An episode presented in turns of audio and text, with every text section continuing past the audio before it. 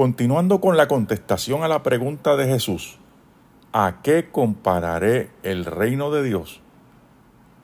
Jesús dice, es semejante a la levadura que una mujer tomó y escondió en tres medidas de harina hasta que todo hubo fermentado.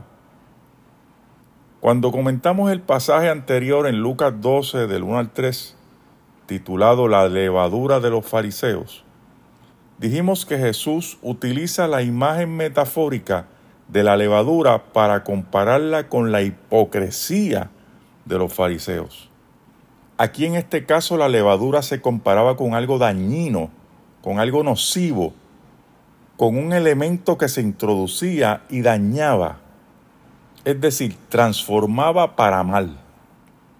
Recordando el concepto, la levadura de por sí es una sustancia agria, un hongo unicelular que se utiliza en el proceso de fermentación de ciertos alimentos, tales como el pan y el vino. En el Antiguo Testamento la levadura simboliza el carácter contaminante del mal. Sin embargo, la interpretación tradicional de este pasaje que estamos considerando hoy, que además es una parábola, el significado de la levadura es distinto. La cualidad de la levadura sigue siendo igual. Es una sustancia que altera un elemento para formar uno nuevo. En cambio, su significado aquí es positivo. Cuando Jesús compara el reino de Dios con la levadura que una mujer escondió en tres medidas de harina, lo que quiere decir es que el establecimiento, crecimiento y expansión del reino de Dios a principio es imperceptible, pero luego se hace evidente al transformar el corazón del hombre. Y en parte también es misterioso porque ocurre desde el interior de la persona. Tres medidas de harina era una cantidad grande de harina, mucha harina. Y una levadura era una pizca pequeñita. La mujer esconde la pizca en las tres medidas de harina. Y con el tiempo, el resultado y el cambio es notable.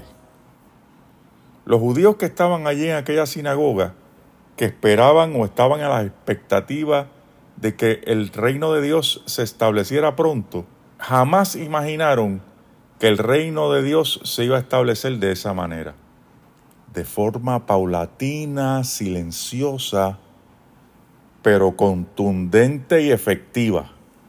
Así era la obra de Cristo entre los hijos de Israel, sanando, predicando y llevando al pueblo el Evangelio del reino.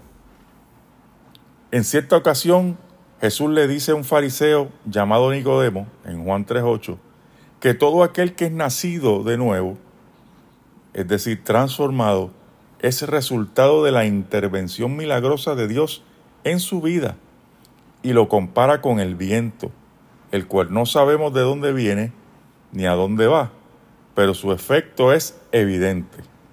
Así de misterioso ocurre el establecimiento del reino de Dios en el corazón de una persona. ¿Quién iba a pensar que Jesús en su muerte, lo cual fue una aparente derrota, porque todos sus discípulos lo abandonaron y hasta Pedro lo negó tres veces, iba luego a resucitar con poder y gloria, y este evento iba a dar paso al establecimiento del reino de Dios, que luego, después de dos mil años, sigue impactando y transformando vidas y no con el poder de la violencia, sino con el poder del amor. Cada vez más podemos constatar que el efecto del reino de Dios en el corazón del hombre sigue creciendo, creciendo y creciendo por la maravillosa obra del Espíritu Santo en la vida del creyente.